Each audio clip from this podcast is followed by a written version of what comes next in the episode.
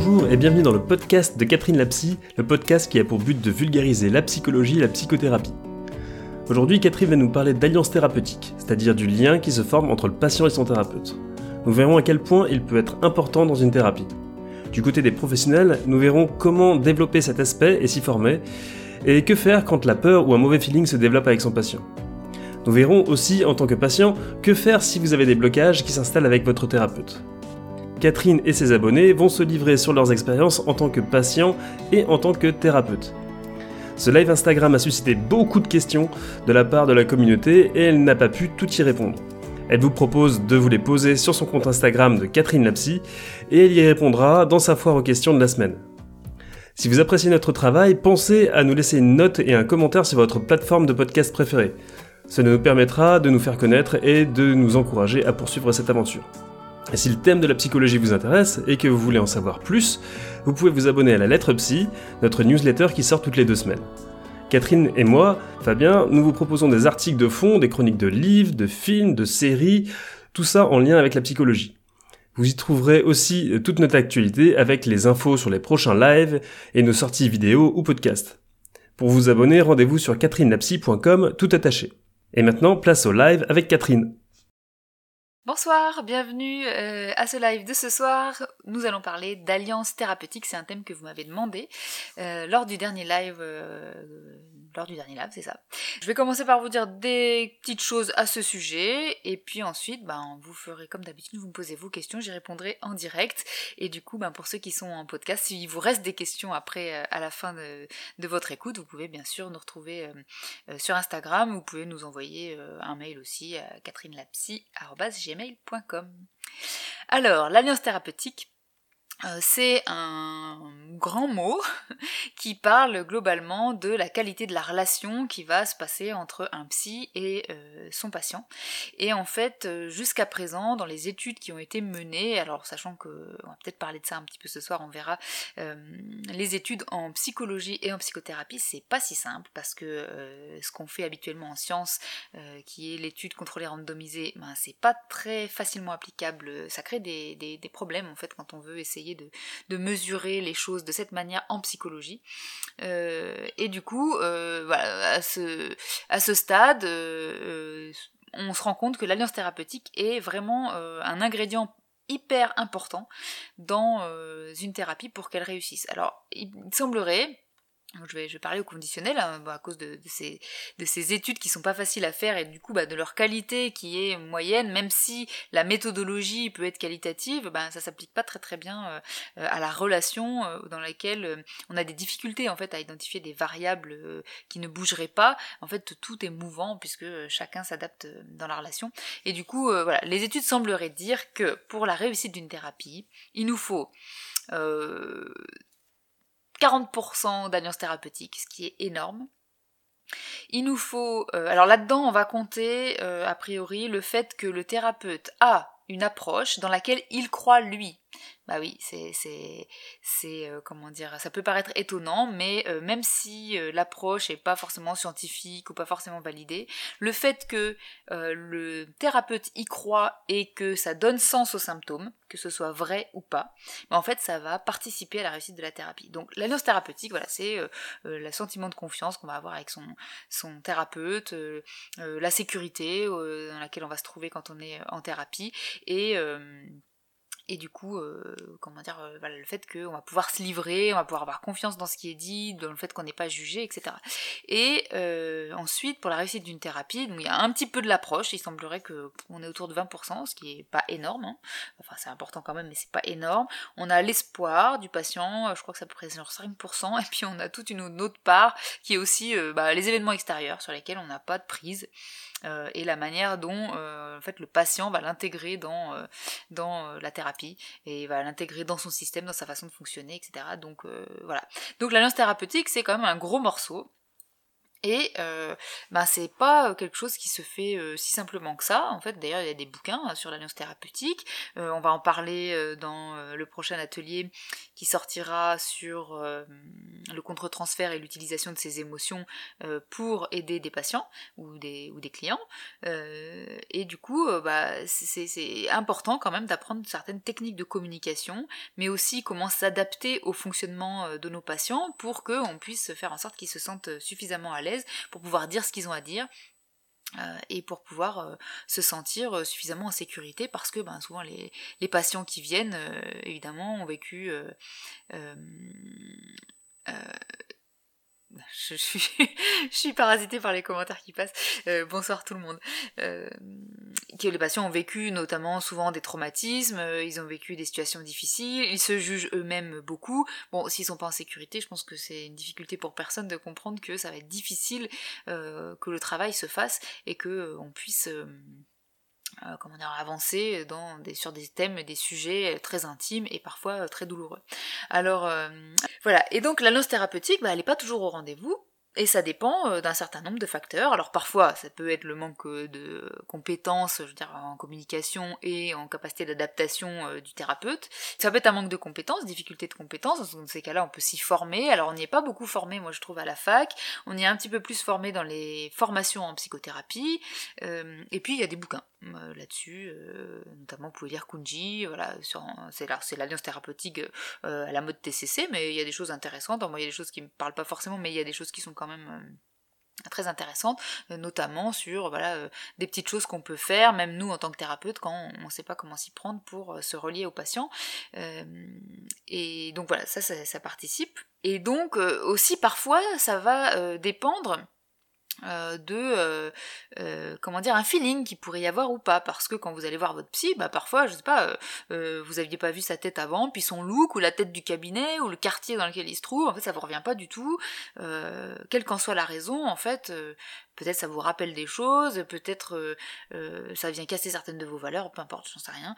Euh, en tout cas, ne vous prenez pas trop la tête là-dessus, si le feeling passe pas, on sait très bien qu'on peut pas correspondre à tout le monde, on a aussi notre personnalité, on travaille avec notre personnalité, on travaille pas qu'avec des choses techniques, on travaille avec nos émotions, notre histoire aussi, et donc on sait très bien qu'on correspond pas à tout le monde, donc à ce moment-là, c'est vraiment important que, que vous restiez pas avec un thérapeute qui vous convient pas. Et puis si ça vous arrive à chaque fois, peut-être que vous avez une problématique en lien avec euh, le sentiment de confiance. Alors n'hésitez pas surtout à dire à votre thérapeute quand vous y allez pour la première fois, bah voilà, je sens que j'ai du mal à faire confiance, j'ai du mal à me livrer. Euh, euh, du coup, ben, je, suis en général pas en sécurité dans la relation thérapeutique, etc. Dites-le au thérapeute et ça peut être aussi des choses qu'on va travailler et notamment ça peut être la première chose que qu'on travaille parce que ben, si on n'a pas de confiance, il y a plein de choses qui vont pas pouvoir se faire. Donc c'est vraiment primordial. Qu'est-ce qu'on fait quand euh, l'alliance thérapeutique n'est pas là du côté du patient? Bah, Comme je vous disais, soit on peut en parler si on estime que ça fait partie de notre problématique, euh, soit, euh, soit bah, on peut s'en aller. quoi. Et, alors on peut le dire pourquoi, on peut dire voilà, j'ai pas accroché, je me sens pas à l'aise, voilà. soit on s'en va, écoutez, en tout cas, moi, je, personnellement, ça ne me vexe pas. Je, sais qu'il y a des gens qui, qui, voilà, qui, avec qui ça accroche pas pour eux d'être avec moi, et puis voilà. Et puis parfois, ça peut arriver que pour X ou Y raison, le psy, lui, ne se sente pas à l'aise. Alors soit parce que euh, bah, son patient euh, déclenche chez lui un certain nombre de choses, hein. nous en tant que psy, même si on a travaillé euh, notre histoire et qu'on a du recul dessus, etc., il y a toujours des choses, on ne peut pas tout traiter dans la vie non plus, et il y a toujours des choses ben, qui n'ont pas forcément été vues ou qui n'ont pas été problématiques jusqu'à présent, mais que certains patients, euh, soit euh, visuellement, soit dans leur manière d'être, etc., soit la problématique qu'ils vont amener, bah, ça va être compliqué pour nous et on va sentir que bah, on va pas être utile pour ces patients-là. Donc ça c'est très important qu'on puisse le dire et qu'on soit honnête avec ça et qu'on reste pas avec des patients euh, qu'on va pas pouvoir aider pour tout un tas de raisons, hein, que ce soit je sais pas si vous venez de vous former à l'EMDR, il y a certains types de traumatismes qui sont, euh, comment dire, un peu touchy à, traiter tout de suite. Bah, c'est important de pas rester avec ça parce que, euh, au moins pour la sécurité de votre patient aussi, que voilà, vous soyez pas dans une situation euh, où vous n'allez pas être aidant, voire vous allez pouvoir être à côté de la plaque, ou, si vous, je sais pas, si, quelqu'un, si un patient pour telle ou telle raison vous faisait peur par exemple, serait important de ne pas rester en thérapie avec lui. Donc voilà, c'est quelque chose qui se fait des deux côtés. Hein, on parle d'une alliance, mais c'est pas que l'alliance du patient avec son thérapeute, c'est aussi l'alliance du thérapeute avec son patient ou ses patients, parce que je fais de la thérapie de couple, mais vous pouvez avoir aussi des thérapies familiales ou des thérapies de groupe, et euh, c'est important que voilà, on soit dans une situation dans laquelle on se trouve en sécurité, parce que, bah, je le redis encore et je le redirai encore, c'est ce qui est euh, vraiment fondamental pour que bah, tout un tas de contenus puissent se délivrer et, euh, et être abordés et être traités. Donc voilà, pour l'instant je vais m'arrêter là. Donc je vois qu'on n'est pas énormément, donc euh, ben, ceux qui sont là, à vous de poser vos questions, puisque peut-être ce sont ceux qui avaient choisi euh, le thème, euh, puisque ça fait plusieurs fois que vous me l'avez proposé. À la fin de, du live, bah, comme d'habitude, je vous proposerai de me donner des thèmes pour voter ensuite pour les prochains euh, les prochains thèmes, puisque comme ça c'est vous qui êtes sûr d'avoir des sujets qui vous intéressent.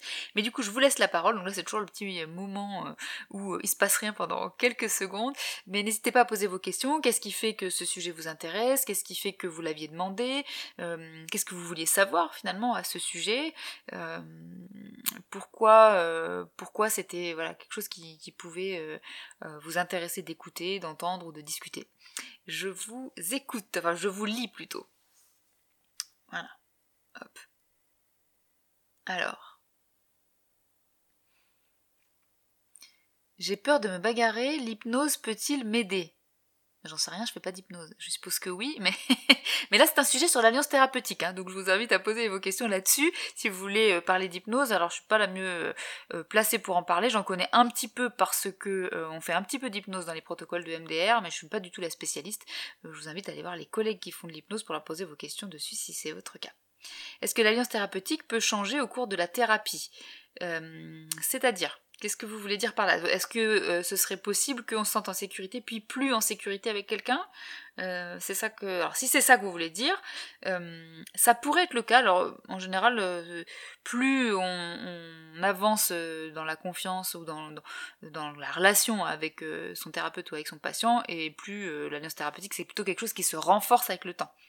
Mais on pourrait imaginer une situation dans laquelle euh, euh, quelqu'un a un trouble de l'attachement, donc c'est, euh, si je peux le dire de manière moins technique, c'est une difficulté dans les relations, ou une problématique importante dans les relations, ou des traumatismes dans sa relation. tant que la relation est pas trop proche, peut-être la personne, ça va pour elle.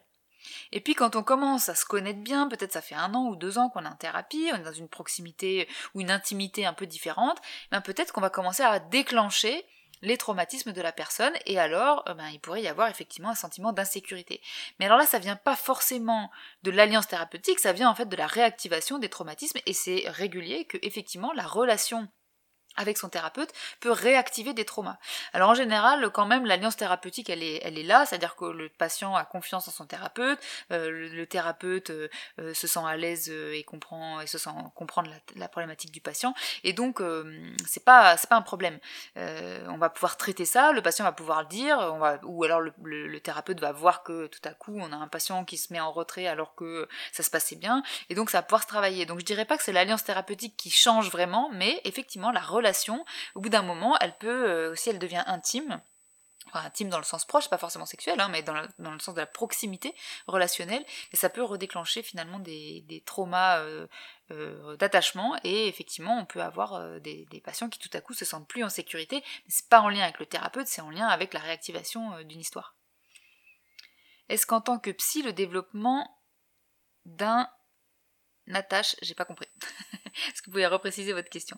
Y a-t-il une fausse croyance concernant l'alliance thérapeutique? Euh, Une fausse croyance, c'est-à-dire J'ai l'impression que je comprends pas vos questions ce soir. précisez, précisez. Alima, précise Une fausse croyance, ce serait une fausse croyance sur quoi? De quelle... Euh, non, je sais pas. Je vous laisse me dire. Je suis trop fatiguée, j'ai du mal à, inventer. Avez-vous déjà des patients qui vous ont déclaré des sentiments? Alors non, moi ça m'est pas arrivé. Alors après, je suis, comme je suis une psy reconvertie, hein, c'est-à-dire que j'ai bossé 10 ans dans l'administration avant d'être psy, donc ça fait euh, euh, un peu plus de 4 ans maintenant que, je suis psy, mais par rapport à mes collègues qui bossent depuis 15 ans, euh, moi non. Donc ça ne m'est jamais arrivé. Alors ça peut venir de ma posture, peut-être que euh, aussi euh, la manière dont je suis proche ou moins proche euh, de mes patients peut jouer là-dessus, mais peut-être ça fait c'est pas si souvent que ça non plus, donc peut-être que ça viendra avec le temps. Si le patient est trop attaché à son psy, que peut-on faire? Je voulais dire nous en tant que psy, parce que quand le, il y a plusieurs possibilités. Soit c'est un attachement qui comment dire, euh, euh, je sais pas, c'est un attachement amoureux ou un attachement qui fait que, euh, je sais pas, le patient voudrait voir son psy pour boire un café, etc. là, ça va être important de questionner comment dire, comme ça va pas se faire, parce que c'est important de, de, de, pas mélanger les genres pour qu'on reste dans la sécurité, justement, et qu'on redéclenche pas à l'extérieur des choses qui, qui font que la, thérapie, on va la foutre en l'air. Euh, si vraiment le patient, il peut pas s'en défaire, imaginons qu'un patient soit amoureux, euh, bah, la question, ça va être, est-ce qu'on peut continuer ensemble? Ou est-ce que finalement, cet attachement, il est trop problématique pour qu'on puisse continuer euh, la relation thérapeutique et pour qu'on puisse aborder un certain nombre de choses Voilà. Ou est-ce que finalement, ça prend toute la place et dans ce cas, vaut mieux changer de psy? Ou alors, est-ce qu'on est dans une situation où finalement le patient va venir réactiver des traumatismes. Alors par exemple euh, une dépendance affective, euh, ou par exemple, je sais pas moi, un attachement très fort à une personne et il fait un transfert sur nous euh, à ce sujet. Peut-être il va nous vivre comme un sauveur, etc. Et là c'est ce qu'on appelle le transfert. Et ça par contre ça se traite. Donc du coup on va s'occuper de voir ce qui se passe, l'attachement, qu'est-ce qui est en train de comment dire cet attachement très fort, qu'est-ce qu'il signifie en fait dans le fonctionnement du patient? Parce qu'on peut imaginer que euh, s'il le fait avec nous, il fait probablement euh, avec d'autres personnes aussi, et, euh, et du coup dans la vie de tous les jours, et donc c'est important de le traiter, notamment s'il y a de la dépendance affective. Donc ça va être des situations différentes. Mais la première chose, ça va être est-ce que c'est possible de travailler avec ça, ou est-ce que ça vous envahit tellement que quand vous venez, vous pensez qu'à ça et on peut pas le traiter? Est-ce qu'on peut se renforcer ou au contraire se détacher? Alors se renforcer, je ne sais pas ce que vous voulez dire par là, ça veut dire quoi se renforcer? Ou au contraire se détacher de quelqu'un, d'un thérapeute? Oui, si on s'occupe notamment du transfert, euh, on va euh, petit à petit pouvoir travailler sur ce qu'on imagine de, notre psy et euh, la raison pour laquelle on est si proche. Peut-être on se dit qu'on ne peut pas faire tout seul et que donc on a besoin de quelqu'un et donc on va s'attacher très fort à quelqu'un pour que cette personne nous prenne en charge quelque part. Bah oui, bien sûr, ça c'est quelque chose que on apprend à défaire dans la thérapie. Donc oui, bien sûr, on peut défaire finalement les attachement, mais pour ça, ça nécessite, euh, enfin en tout cas à mon sens et dans ma pratique, de travailler sur ce transfert, c'est-à-dire euh, on travaille sur ce qui est en train de se passer dans la relation entre le thérapeute et son patient. Et ça, c'est vraiment quelque chose qui est central euh, en analyse transactionnelle. C'est-à-dire que ce qui est en train de se passer dans la séance, on considère que c'est en partie, comment dire, révélateur du fonctionnement du patient. Donc c'est pour ça qu'on euh, peut tout à fait travailler avec le présent et pour certaines personnes qui veulent pas travailler avec le passé, bah, c'est tout à fait possible de travailler avec voilà qu'est-ce qui se passe ici et maintenant et qui nous parle de votre fonctionnement et qu'est-ce qu'on peut en apprendre et qu'est-ce qu'on peut modifier ou pas. Bonsoir. Avec ton expérience pro, y a-t-il eu une évolution dans ta perception de l'alliance thérapeutique? Alors, je dirais que ce qui a évolué, c'est euh, que ça m'a permis de voir euh, qu'il y avait certaines choses qui, me touchaient plus que d'autres euh, dans la manière d'être des patients. Alors c'était pas problématique pour moi, mais euh, enfin c'était pas problématique. Euh, ça m'empêchait pas de faire la thérapie, c'est ça que je veux dire par là, mais par contre, il y avait des choses qui pouvaient me mettre mal à l'aise, et donc j'ai dû aller en supervision, puis retourner chez mon psy pour aller euh, euh, un peu voir euh, qu'est-ce que ça venait toucher chez moi, certaines manières que des patients avaient de, d'être dans la proximité avec moi. Donc ça, ça a changé. dans le sens où aujourd'hui, enfin c'est plus une perception, mais pas intellectuelle, une perception comment dire émotionnelle qui fait que j'ai plus de capacité à accueillir différents fonctionnements euh, euh, relationnels aujourd'hui que euh, ça pouvait être au tout début, où je pense qu'il y avait des choses qui m'avaient jamais posé problème dans ma vie, mais qui se sont activées finalement pour moi quand j'étais avec des patients qui avaient une certaine manière de faire, une certaine manière d'être. Et donc voilà, du coup j'ai élargi ma capacité à accueillir plus de fonctionnements en fait finalement que que je le pouvais au départ. Après, euh, je dirais pas que ça a changé sur le plan intellectuel, ça a toujours été pour moi hyper euh, central parce que ben, vraiment pour pour moi, en plus, en tant que patiente, euh, quand j'étais, euh, enfin, quand j'étais patiente, je suis toujours patiente, mais euh, maintenant j'y vais de manière épisodique en thérapie, alors qu'à une époque, il y a 20 ans, j'y suis allée vraiment de manière régulière pendant plusieurs années, et c'était très important pour moi de me sentir en confiance. Vraiment, j'avais un problème, moi, dans le fait de faire confiance à des gens. Alors, à mon thérapeute, ça faisait pas exception, il n'y avait pas de raison que ça fasse exception. Donc, c'était important pour moi, les psys que j'ai pu rencontrer, qui ont mis beaucoup d'énergie à essayer de comprendre comment je fonctionnais moi dans ma modalité relationnelle et de s'ajuster, de s'adapter à mon fonctionnement. Ça, c'était vraiment important pour moi. Et, donc euh, je pense que bah voilà, on est toujours influencé par notre histoire aussi. Et du coup, ben moi je suis très très attentive aussi à la manière dont les gens me semblent ou pas en confiance. Et ça m'arrive de dire à des, à des patients, bah là j'ai l'impression que voilà vous n'êtes pas en confiance. Et, et on va s'arrêter là-dessus avant de continuer sur ce qu'on disait avant parce que pour moi vraiment c'est euh, la base de tout quoi si on n'est pas en sécurité, on va pas traiter grand chose et encore moins des traumatismes. Est-ce qu'en tant que psy, un attachement amical envers son patient est problématique pour la thérapie? Ça dépend ce que vous en faites.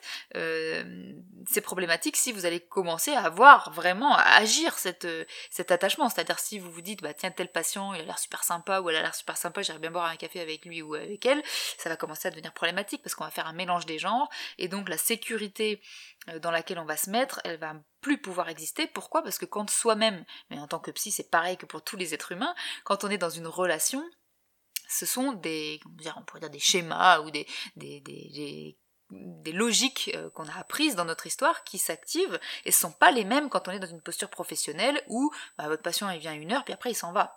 Euh, alors euh, ça peut arriver, mais sinon globalement, nos patients nous occupent pas la tête toute la journée, quoi. Alors que si c'est, je sais pas moi, si c'est votre conjoint qui va pas bien, ça peut être insupportable pour vous de le voir comme ça. Alors que votre patient qui va pas bien de la même manière, c'est moins insupportable parce que c'est pas quelqu'un à qui vous tenez de la même manière, c'est quelqu'un que vous voyez pas tous les jours, etc., etc. Donc quand vous commencez à avoir une relation amicale, de proximité personnelle, ce sont pas les mêmes parties de votre cerveau, si je peux dire, qui vont euh, travailler, et donc, euh, bah, du coup, vous n'allez plus du tout pouvoir avoir le même recul, et donc euh, plus pouvoir être toujours aussi sécurisant, contenant, le plus objectif possible, etc., etc. Donc, c'est très important de ne pas l'agir. Par contre, bah oui, ça peut nous arriver à tous. Hein. Moi, j'ai des patients, je me dis, dans un autre contexte, j'aurais adoré aller boire un coup avec ce patient ou cette patiente, et ça aurait été chouette. Mais je vais pas le faire. Comment traiter une dépendance avec la psy? La frontière est mince, non. La frontière entre quoi et quoi? Alors la dépendance, là, je vais pas développer ici parce que euh, c'est pas forcément le, thème de ce soir, mais on a fait un live si vous voulez aller voir avec Marie de euh, Psy Positive sur la dépendance affective, donc on a expliqué un certain nombre de choses là-dessus. Euh, mais euh, voilà, on va devoir explorer le fonctionnement de la personne, qu'est-ce qui fait qu'il y a cette dépendance, est-ce que c'est parce qu'elle pense que toute seule elle peut pas faire, est-ce que c'est parce que euh, euh, elle a manque d'estime d'elle-même, elle a besoin de, l'extérieur ou des autres pour comment dire avoir de l'estime d'elle-même, etc. C'est un symptôme finalement, comme beaucoup d'autres choses, c'est pas le problème, c'est le symptôme. Donc il va falloir chercher ce qu'il y a derrière. La dépendance au thérapeute doit se travailler pour aller vers l'autonomie affective, non? Tout à fait. Alors euh, après, c'est pas tous les patients hein, qui ont une dépendance euh, vis-à-vis de leur thérapeute. Il y a plein de patients euh, dont le fonctionnement affectif ou même le fonctionnement relationnel n'est pas du tout en lien avec une dépendance, même parfois avec de l'évitement, et donc ils sont très très distants. mais s'il y a une dépendance, oui, tout à fait, ça se travaille et, et justement ça fait partie de travailler vos fonctionnements problématiques, parce qu'en général les patients qui sont dépendants euh, à leur psy, ils sont dépendants dans leur vie en général avec d'autres personnes, dans leurs relations, et ça en général c'est problématique puisque la dépendance ça va euh, euh, favoriser les relations toxiques. Pour moi, s'il n'y a pas d'alliance, il n'y a pas de thérapie. Oui, tout à fait. Il n'y a pas de sécurité. Si vous n'êtes pas, si pas en confiance, pas en sécurité, il y a plein de choses que vous ne pourrez pas dire, vous ne vous sentirez pas compris, vous ne vous sentirez pas entendu, vous n'aurez pas confiance dans les propos du psy, etc. etc. Donc, oui, effectivement, c'est vraiment important. Est-il grave de s'attacher à sa psy? Bah non, comme on vient d'expliquer, euh, c'est un symptôme de quelque chose et on va pouvoir le travailler. Euh, néanmoins, il faut que ce soit euh, justement parlé. Alors, je sais pas comment font si vous si il y a des psys là qui sont là ce soir et qui ne travaillent pas avec le transfert, ça m'intéresse de savoir comment vous vous y prenez. Euh, mais pour tous les psys qui bossent dans des approches dans lesquelles on s'occupe du transfert, bah, ça fait partie du transfert. On considère que ce que vous avez projeté sur nous, bah, vous le faites probablement dans la vie de tous les jours aussi. Et donc, euh, bah, ça va nous donner des informations sur votre fonctionnement et donc euh, sur qu'est-ce qu'on peut en apprendre et qu'est-ce qu'on veut changer, qu'est-ce qu'on peut changer et comment on fait. Comment faire quand on a une résistance du côté du patient et qu'on bloque sans plus trouver vers quoi le diriger? Alors le terme de diriger, moi, il me pose problème hein, parce que pour moi, on ne dirige pas le patient. Euh, c'est notre boulot, c'est plutôt d'aider le patient à découvrir ce qu'il a en lui, et euh, donc découvrir quelles sont ses problématiques parce que parfois les patients ils ont des problèmes nous, dans la même situation, on se dit des fois, moi, ça me poserait pas de problème. Ou le contraire. Ils nous décrivent une situation, puis moi ça m'arrive des fois, je me dis oh là là, mais moi ça serait insupportable pour moi. Puis le patient, lui, c'est pas un problème pour lui. C'est autre chose le problème.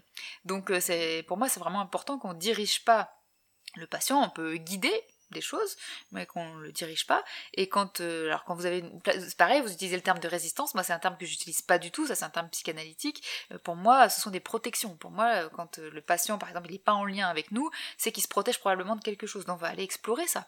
Donc, la première chose que, en tout cas, moi, dans ma pratique, je vais faire, c'est que je vais le nommer. C'est pour ça que je vous disais tout à l'heure, je travaille vraiment avec cette idée de qu'est-ce qui se passe ici et maintenant et qui peut nous parler du système du patient. Donc, on a un extra on dira, et qui peut nous parler du scénario du patient. Ceux qui ont participé ou ceux qui participent à l'atelier euh, en ligne sur euh, réécrire son scénario, vous savez de quoi je parle. Euh, voilà. Donc, donc voilà. Donc du coup, moi, la manière dont la, question est formulée, j'ai des difficultés à y répondre parce que je ne travaille pas de cette manière. Donc, si un patient parle peu, ben, on va explorer qu'est-ce que ça lui fait quand il doit dire quelque chose, quand je lui pose une question, qu'est-ce qu'il ressent, est-ce que c'est quelque chose qu'il fait dans la vie de tous les jours? Voilà, on va explorer petit à petit. Et, et surtout, c'est plutôt le patient qui dirige et nous, on suit notre patient. Et plutôt que nous qui dirigeons. Ma psy, je la changerai jamais. c'est chouette, ça veut dire que vous avez une bonne alliance. J'ai voulu faire une pause dans ma thérapie, mais je me suis sentie en danger. Bon, ça veut dire que pour l'instant, euh, il y, a, encore des choses à travailler, et c'est super si vous avez trouvé quelqu'un avec qui bah, vous êtes en confiance, vous vous sentez bien et vous pouvez avancer. Des tips pour trouver le bon psy, il n'y en a pas. Il n'y en a pas. Euh, euh, en, gros, euh, globalement, il faut tester. Alors, vous pouvez euh, vous faire recommander, mais dites-vous bien que ben, c'est un psy a convenu à votre conjoint, votre conjointe, un pote ou votre mère, il vous conviendra peut-être pas à vous parce que vous n'êtes pas la même personne. Donc, vous pouvez aller voir des approches qui vous parlent. Comme je vous disais tout à l'heure, globalement 20% euh, pour la réussite de la thérapie, l'approche, mais en fait euh, quasiment tout fonctionne, en tout cas si le psy y croit, et que euh, le, sens qui est donné aux symptômes par l'approche parle aussi au, patient, mais après c'est le feeling qui va compter, donc vraiment bah, il, faut, il faut tester. Alors oui, malheureusement ça, ça coûte des sous, mais il n'y a pas beaucoup d'autres options en tout cas à mes yeux. Et puis parfois, euh, si vous êtes comme moi, euh, donc comme je disais tout à l'heure, moi j'avais des problèmes il y a 20 ans vraiment à faire confiance aux gens d'une manière générale, euh, bah, j'ai dû en essayer beaucoup. Hein. Il m'en a fallu moi 7 avant de tomber sur la bonne personne. Et en plus j'ai fait plusieurs séances avec chacun d'eux. Donc bah oui, ça m'a coûté des sous. Mais par contre, une fois que j'ai trouvé les bonnes personnes, bah, ça dépote comme dirait Laure. comment faire lorsque les vies pro du patient et du psy se croisent? Alors comment faire pour qui? Pour le patient ou pour le psy? Je commence par le plus facile, c'est pour euh, le, le psy. C'est pas un problème. Nous, on est censé avoir traité euh, nos problématiques, et si vraiment on est trop activé par un patient, plusieurs options, la supervision, la thérapie, ou voir réorienter le patient si on voit que c'est trop problématique pour nous et que ça nous euh, active. Mais cela dit, euh, parfois, euh, enfin moi ça m'est arrivé d'avoir des patients qui ont vécu des choses euh, que je trouvais similaires à moi, ça m'a pas activé parce que pour moi c'était clair que la situation était la même, mais ils la vivent pas de la même manière, ils fonctionnaient pas comme moi, ils n'avaient pas forcément les mêmes logiques. Et d'ailleurs régulièrement les solutions qu'ils ont trouvées après pour régler leur, leur problématiques n'étaient pas forcément celles que moi j'avais trouvées. Donc finalement le fait que la, la, la, situation soit similaire n'est pas forcément un problème. Alors si ça vient euh, pour le patient, si ça lui... Là, lui, il sait pas.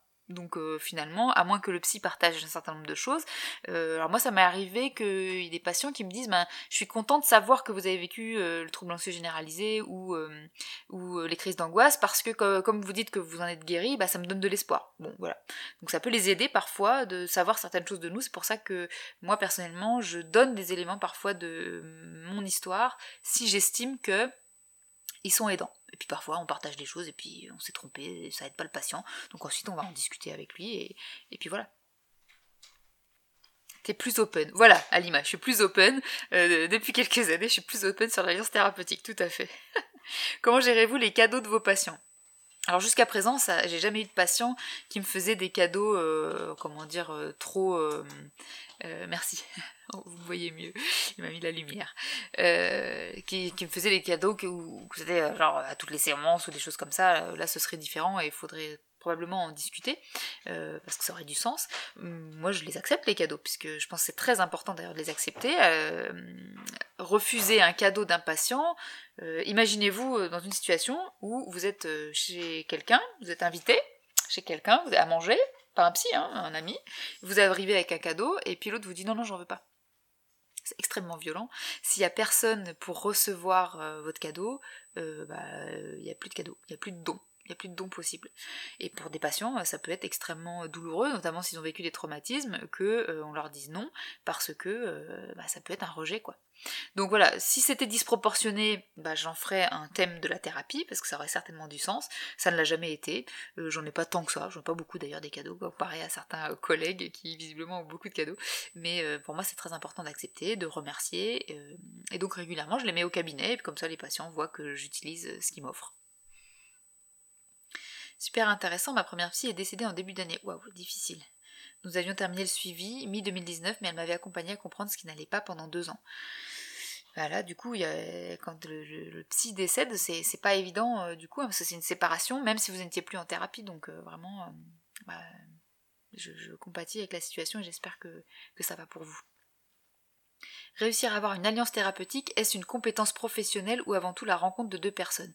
Alors c'est les deux en fait. Euh, euh, il y a aussi de la compétence professionnelle. C'est pas juste un feeling euh, parce que dans, si vous êtes avec un ami ou une amie, vous n'avez pas forcément des objectifs avec lui euh, ou des symptômes que le personne veut voir disparaître ou des problématiques à régler ou des choses à comprendre, à mieux se comprendre et à dénouer, etc. Donc euh, il faut aussi avoir des compétences pour que cette alliance elle reste dans un cadre professionnel et que vous soyez pas en train de bah, d'être autour d'un café. Euh, à papoter quoi. Donc euh, l'alliance thérapeutique c'est pas non plus euh, le copinage, c'est pas tout à fait la même chose. Euh, du coup ça demande quand même un certain nombre de compétences et c'est pour ça que je disais que c'est important de s'y former, même si bah, malheureusement ça passe en général par des formations qui sont à l'extérieur de la fac parce qu'à la fac, bah, moi j'ai trouvé que en tout cas là dans ma fac on n'y était pas du tout formé, donc ça passe pour moi par bah, des lectures, des, des formations en psychothérapie notamment. Aujourd'hui, j'ai plus de peine lorsque je pense à elle qu'à ma propre mère dysfonctionnelle avec qui je n'ai plus de contact depuis deux ans. Oui, donc effectivement, ça veut dire que ben, vous avez pu transférer sur votre psy une, une, image parentale bienveillante et que vous avez pu ensuite intégrer à l'intérieur de vous. Donc même quand vous la voyez pas, ben, vous avez votre psy à l'intérieur de vous et vous, vous baladez avec elle, si je peux dire comme ça. Et ça c'est super parce que ça veut dire que du coup vous êtes devenu euh, autonome, vous êtes plus dépendant ou dépendante. Euh, vous pouvez euh, vous servir de cette partie de vous, maintenant, c'est une partie de vous, pour euh, pouvoir vous aider aussi dans la vie de tous les jours. Donc euh, c'est chouette quand ça se passe comme ça. Comment construire l'alliance avec des ados? Alors, euh, bah, on peut pas dire comment construire l'alliance avec... C'est comme si vous me disiez comment on construit l'alliance en général. c'est différent avec chaque personne déjà. Et puis, moi, je suis pas spécialiste de l'adolescence, donc moi, je fais pas de thérapie ni d'enfants ni d'ados. Enfin, non, disons ça comme ça. Donc, du coup, je suis pas spécialiste de la question. Euh, vous pouvez aller voir bah, Alima, euh, Wasti notamment. Euh, quoique je sais pas ce que tu vois des ados Alima, est-ce que c'est seulement les enfants ou les ados? En tout cas, vous pouvez aller sur son compte, elle a plein de super conseils dans la relation avec les enfants, et peut-être les ados du coup. Il y a Myriam du compte Loup Vivo, et puis vous avez la curiosité bienveillante, alors je crois qu'elle parle moins des ados, mais en tout cas Loup Vivo, oui, je crois qu'elle en parle. Les sorties de cadre sont parfaits nécessaires, sont parfois nécessaires. Euh, oui, mais du coup, je sais pas dans quel cadre vous dites ça, donc euh, si vous voulez préciser pour que si vous vous attendiez un commentaire. Elle a certainement rempli des fonctions sécurisantes, ma psy, tout à fait. Euh, alors, on doit faire confiance à une inconnue sans rien connaître du psy, mais on doit se livrer profondément, c'est difficile. Tout à fait, c'est pour ça que ça fait partie de notre travail et des compétences qu'on doit développer, de savoir euh, ou d'aider, euh, de savoir mettre les gens en confiance euh, pour que ils se sentent suffisamment en sécurité pour nous dire ce qu'ils ont à dire pour que la thérapie se fasse. Parce qu'effectivement, bah, souvent c'est difficile. Et d'ailleurs, les éléments principaux d'une thérapie, régulièrement, c'est pas dans les premières séances qu'on les obtient, hein, parce que bah, il y a besoin de commencer à dire des trucs, de se sentir bien, etc. Puis peut-être que au bout d'une dizaine de séances, on va dire ah ça y est, on arrive au cœur du problème.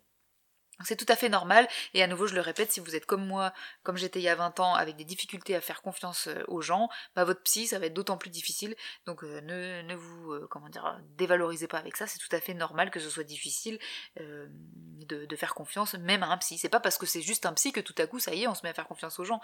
non, un psy c'est aussi une personne, et vous, vous êtes face à une personne, dans un lieu que vous connaissez pas quand vous y allez la première fois, c'est, ça prend du temps.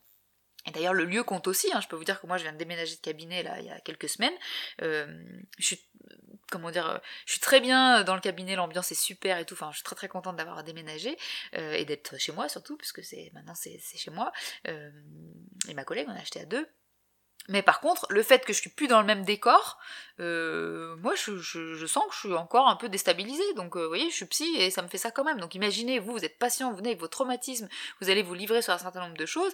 Euh, ben, c'est pareil pour vous. Hein. donc prenez le temps de, de, vous dire, voilà, je dis ce que je peux dire au début, puis ce que je peux pas, ben, je le dis pas. Et parfois vous pouvez aussi dire, Là, j'aurais des choses à dire, mais pour l'instant, je n'y arrive pas. C'est arrivé, hein. j'ai des patients qui m'ont dit, j'ai des choses que, que je sais qu'il faudrait que je vous dise pour qu'on puisse avancer, mais là, pour l'instant, je peux pas. Ok, très bien. Eh ben dites-le. Nous, on a en tête qu'il y a des choses euh, qui sont encore à travailler sur la confiance, et on l'a en tête dans un coin de nos têtes, et pendant ce temps-là, on travaille autre chose. Ça fait partie du travail, en fait, hein, de, euh, de vous laisser aller à votre rythme euh, et de vous apprendre à, vous sentir en sécurité. Puis des personnes qui n'ont jamais été en sécurité de leur vie, on peut pas leur dire bah ça y est, vous êtes chez le psy, donc tout à coup euh, tout change dans votre cerveau, vous êtes en sécurité. Bah, ce serait bien, hein, mais ça marche pas comme ça. Le cerveau, lui, lui euh, vous lui dites vous avez jamais été en sécurité de votre vie, je sais pas, vous avez été abandonné, trahi par toutes les personnes de, votre entourage pendant toute votre enfance, et là tout à coup on vous dit soyez en confiance, oui, votre cerveau il fait oui, oui, oui, mais toutes ces, ces gyrophares là, il dit attention on me demande d'être en sécurité. Moi, à chaque fois que j'ai lâché prise et j'ai fait confiance, je me suis fait avoir. Donc attention.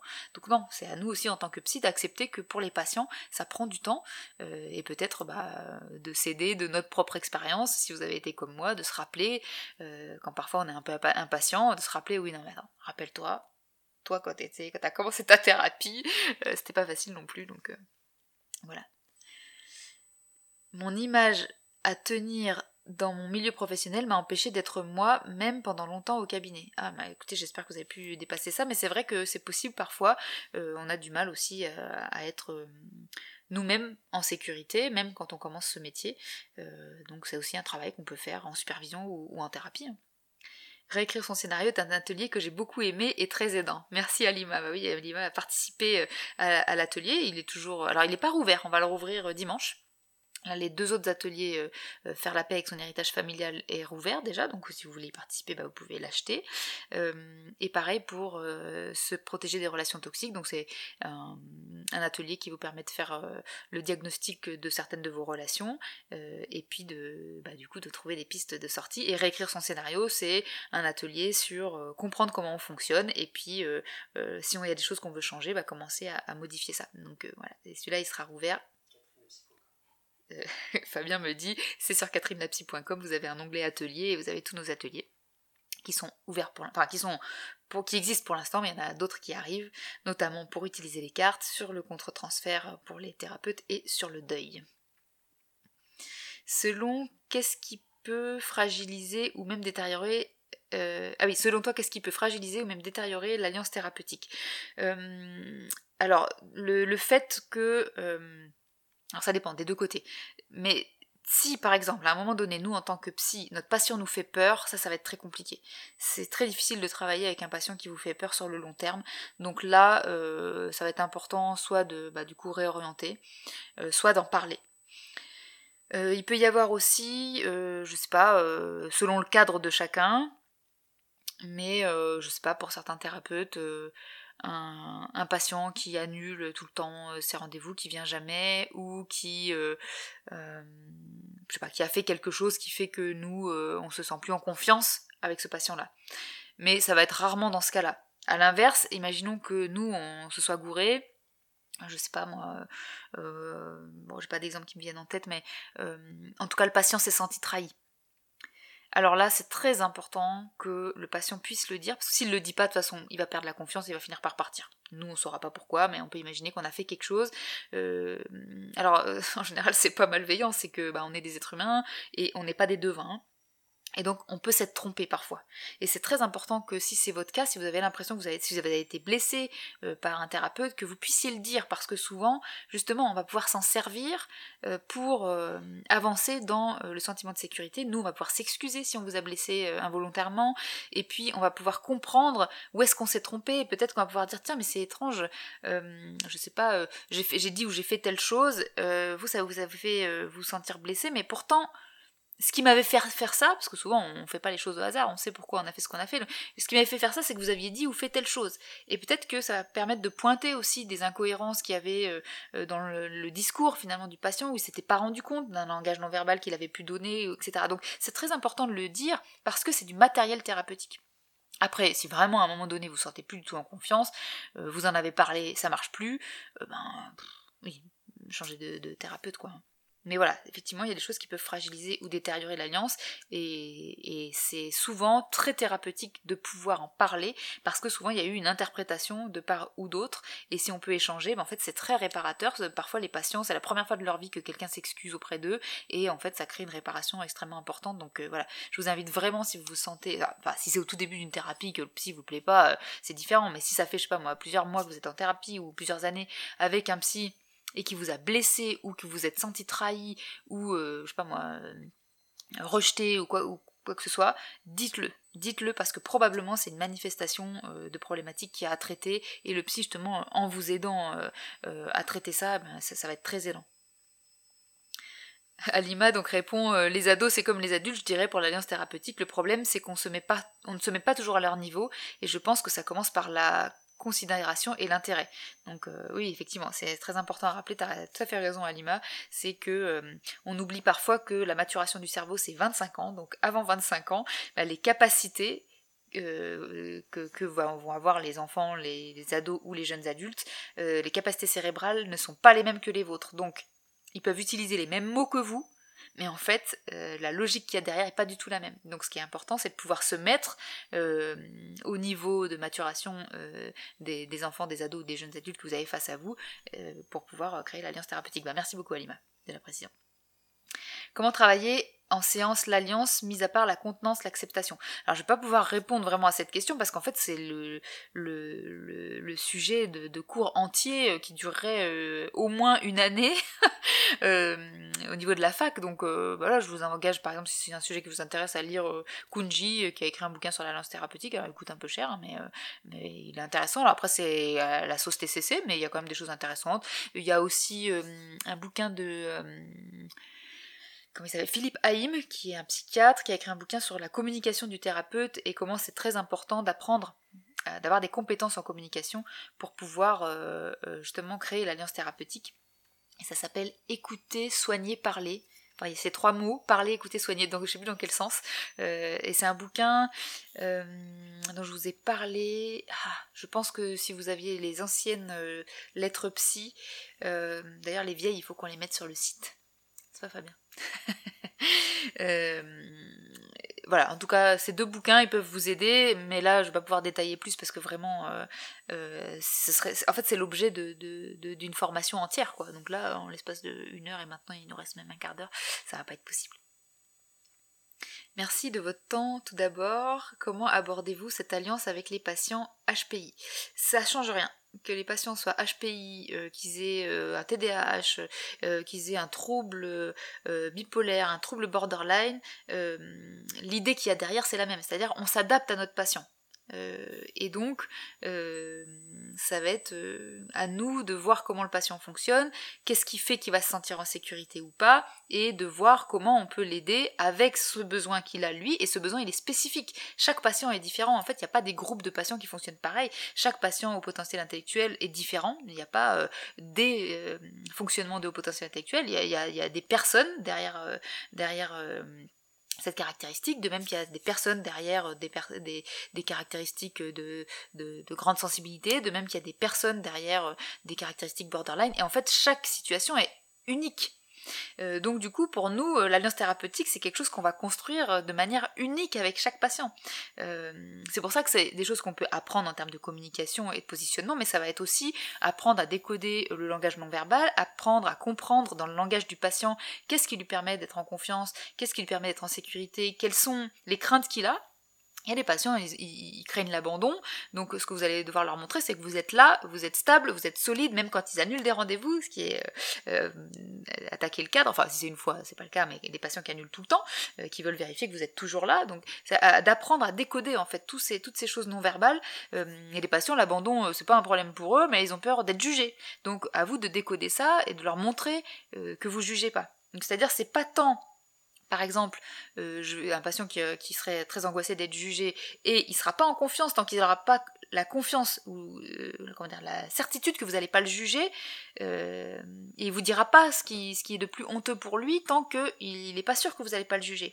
Donc l'idée c'est pas de seulement ne pas le juger, c'est de lui montrer que vous n'allez pas le juger. Et ça, c'est encore différent. C'est-à-dire que vous allez manifester euh, de l'intérêt d'une manière particulière quand il dit des choses que vous estimez qu'il pense, honteuses.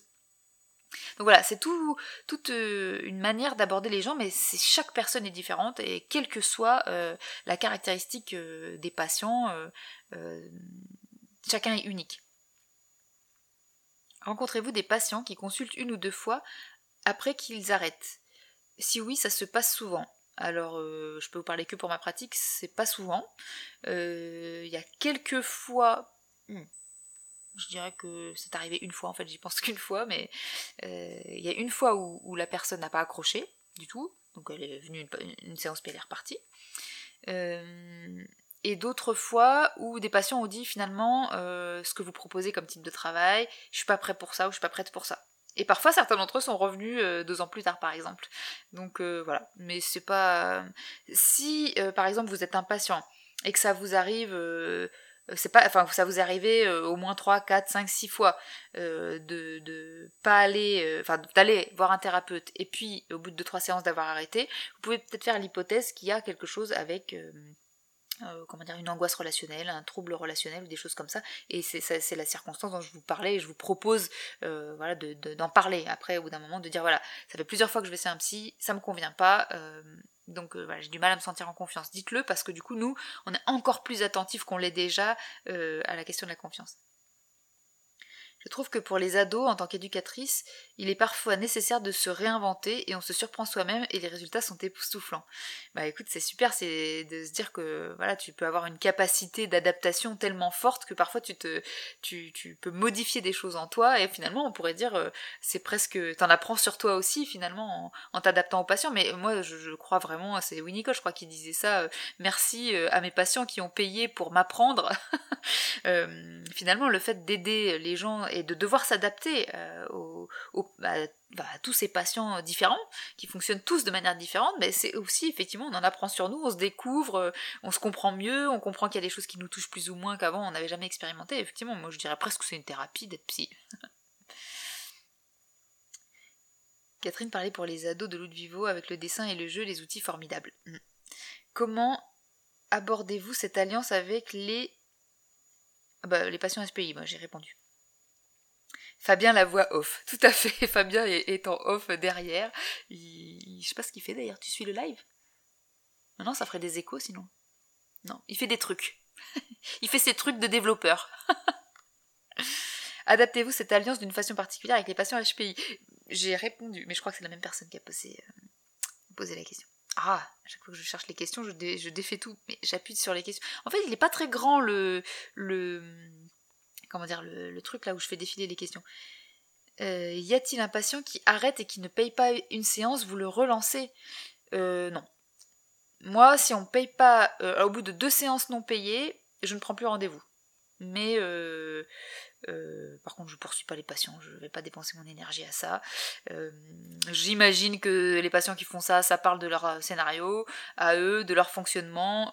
mais bon, s'ils sont dans une situation où ils peuvent pas le travailler, bah voilà. Mais donc non, moi. Je, ne poursuis pas les patients. c'est trop d'énergie en fait pour moi après de faire ça. si je me prends. Ah On n'a plus d'internet. Ah, excusez-moi, ça s'est arrêté. Euh, voilà, c'est trop d'énergie, j'ai pas envie de me mettre la rate au courbouillon et de m'empêcher de dormir pour ça, donc non, je vais juste plus prendre rendez-vous, mais je. Enfin, je vais... peut-être je vais relancer en disant vous m'avez pas payé, mais en fait je les relance quand ils reviennent en, en séance, quoi. Après, sinon, voilà je trouve que les mots qui nous ont blessés marquent beaucoup. En thérapie, tu veux dire euh, Oui, c'est pour ça que je dis que c'est vraiment euh, important d'en parler au psy parce que souvent, ça va être très thérapeutique de pouvoir dire ça, ça m'a blessé et d'entendre la réponse. Alors bon, j'ose espérer que euh, tous les psys du coup vont être capables d'entendre et, de s'excuser si s'ils ont blessé même involontairement, mais c'est très important d'en parler. Et si c'est difficile d'en parler, n'hésitez pas à l'écrire. À la rigueur, vous envoyez un mail, un SMS, vous, vous écrivez une lettre que vous donnez à la séance suivante, et, euh, voilà. Vous le relancez plutôt combien de fois? Bah, Comme j'ai dit, je ne le relance pas. Ma psy a énoncé une valeur avec laquelle j'ai du mal, je dois lui dire. Alors, déjà de dire je dois lui dire, moi c'est pareil, c'est une question euh, On doit rien. Faites ce qui vous fait du bien. Mais je vous suggère de le faire parce que ça peut être très thérapeutique d'avoir la réponse euh, que vous allez obtenir de votre psy. Oui. Hum, moi, je suis restée avec des psys où il n'y avait pas d'alliance car j'étais gênée de dire salut, je me sens pas bien. Eh ben, j'ai vécu exactement la même chose. Euh, et donc, du coup, ben, malheureusement, j'ai payé longtemps avec des psys pour lesquels, avec lesquels j'ai pas travaillé parce que, bah parce en fait, j'étais pas bien et j'ai pas osé partir. Donc, je te comprends tout à fait, Alima. Et et voilà, aujourd'hui c'est différent. Et je suis très fière de moi du coup. Merci pour cette précision sur la maturation cérébrale des ados et des jeunes adultes. J'ai l'impression que ma psy ne me fait pas confiance. Bah, c'est pareil, euh, dites-lui, dites-lui, c'est important. Moi, ça m'est arrivé aussi que des patients me disent, alors, pas forcément qu'ils avaient l'impression que je faisais pas confiance, mais par exemple, j'ai des patients qui m'ont dit, j'ai l'impression que vous me comprenez pas. Il s'est trouvé que souvent, ça faisait partie d'une croyance qu'ils avaient sur eux et on a pu la travailler. Donc euh, c'est important. Vraiment, on n'est pas là pour se vexer, on n'est pas là pour vous faire la morale, on n'est pas là pour vous dire. Au contraire, on est là pour recevoir ce que vous avez à dire et vous aider euh, à faire avec et à vivre avec. Enfin, et à le modifier si ça vous pose problème. Donc vraiment, euh, dites-lui, j'ai l'impression que vous ne me faites pas confiance. Probablement, elle va vous demander qu'est-ce qui vous fait dire ça. Vous allez pouvoir décrire les situations en question et ça va vous permettre de, de, savoir ce qui se passe pour elle, si c'est le cas, et si c'est le cas, pourquoi, etc. Et ça va être très thérapeutique sur un plan relationnel. Peut-on voir un psychologue quand on est psychologue? Bah c'est même plutôt recommandé, oui. Euh, Fabien en back-office, tout à fait. Y a-t-il des patients avec lesquels on n'arrive pas à cette alliance thérapeutique? Et si on va s'acharner? Euh, Moi je pense que si vraiment on sent que on n'arrive tellement pas à créer l'alliance que on va pas pouvoir aider le patient, moi je pense qu'il faut réorienter. Parce que, euh, alors après chacun va dire à la limite, moi je pense qu'il faut pas trop attendre, parce que bah, si le patient commence à s'attacher à vous et que vous, vous commencez à vous dire, alors là, moi, euh, je sais pas, moi, ce patient réactive mes propres traumas, je me sens trop mal avec cette personne, ou ce, patient me fait peur, ou ce patient, on sait rien. Bref, je pense qu'il faut réorienter parce qu'en en fait, on va pas rendre service au patient, on va pas réussir à l'aider, euh, on va être en train de résoudre notre propre émotion et du coup, on n'est pas du tout avec le patient pendant ce temps-là. Donc oui, moi, je pense que euh, moi, ça m'est arrivé une seule fois. Euh, j'ai eu peur et du coup, au bout d'un quart d'heure, euh, bon, il y a eu une situation qui a fait que j'ai pu, j'ai pas dit à la personne ça parce que je pense que ça faisait partie de son scénario. Je pense que ça aurait pas, ça aurait été traumatisant pour cette personne que je lui dise. Donc, j'ai plutôt trouvé une autre option en disant voilà, ça vient de moi. Euh, voilà, il se passait un truc, donc euh, je vous fais pas payer la séance, mais en fait, parmi les choses que vous m'avez dites, il y a des choses qui m'ont fait dire que je vais, vais pas pouvoir vous aider.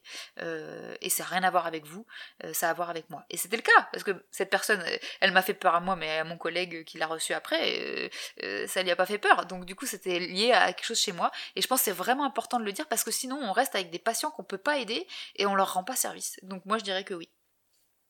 Après, avec d'autres, oui, mais non, c'était pas lien. Euh, parce que j'allais dire, oui, je m'acharne dans le sens où je vois ça comme un challenge, où je trouve que euh, c'est difficile, mais, euh, mais par contre, je me dis que je peux aider. Alors, je vais en supervision, je, me, voilà, je travaille sur la question, etc. Mais oui, je vais m'acharner, si on peut dire, mais par contre, il y a une alliance. Je j'ai pas j'ai pas peur du patient, euh, je me sens pas euh, comment dire, je me dis pas je vais rien pouvoir faire pour cette personne. D'ailleurs, ça m'est jamais arrivé de me dire je peux rien faire pour cette personne. Euh, je suis quelqu'un de très très optimiste, un petit peu bisounours même, et du coup j'ai toujours beaucoup de d'optimisme et et puis surtout je me dis mais moi ah, pourquoi ça se déconnecte? Voilà, ça s'est déconnecté encore à nouveau. Moi, il y a 20 ans, j'étais dans une situation où j'étais persuadée que j'allais jamais m'en sortir. Je pensais que j'avais tellement euh, eu l'habitude de vivre avec ce trouble anxieux, euh, même avant qu'on me le dise. Enfin, moi, je croyais que c'était normal, hein, que tout le monde était anxieux tout le temps pour tout. Euh, il a vraiment fallu que je commence à avoir des symptômes handicapants, que je voyais bien que les autres, ils n'avaient pas ces mêmes symptômes, et je pensais qu'à l'intérieur, c'était normal toutes ces anxiétés. Donc j'ai mis du temps, même quand j'ai commencé à m'en défaire, à y croire qu'un jour, c'était possible de plus s'angoisser euh, je sais pas moi, quand tu pars en voyage, quand tu sors de chez toi, euh, quand il y a un orage, euh, enfin, des trucs qui pouvaient paraître, ça peut vous paraître débile, mais je peux vous dire que le trouble anxieux généralisé, c'est tout, tout est anxiogène.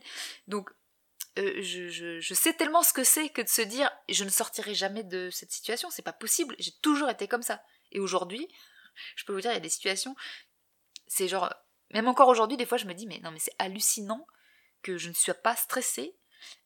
par exemple là ce week-end, le week-end dernier, j'ai rencontré, euh, donc j'avais déjà rencontré Audrey, euh, mais euh, les autres je les avais jamais rencontrés. Ça fait plus d'un an qu'on se parle sur Instagram dans un groupe ensemble avec plein de, collègues.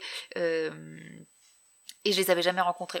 Je peux vous dire qu'il y a dix ans, je serais jamais allée les voir en vrai, mais jamais. J'aurais pas dormi pendant une semaine.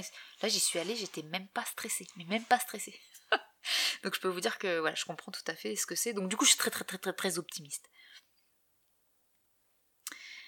Euh, merci pour votre partage et suite à votre réponse sur la dépense affective, mais j'ai peur de lui en parler car ça la concerne un peu, j'ai peur que les séances futures soient différentes.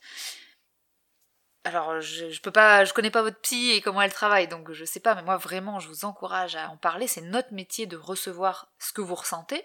Euh, alors, en tout cas, pour toutes les approches qui travaillent avec le transfert, c'est sûr. Après, si elle travaille pas avec le transfert, j'en sais rien. Demandez-lui peut-être en avant, si, euh, en amont. Mais dites ce que vous ressentez, on est là pour ça. Euh, si vraiment ça nous pose un problème, eh ben on va aller le bosser en, supervision, mais c'est notre problème.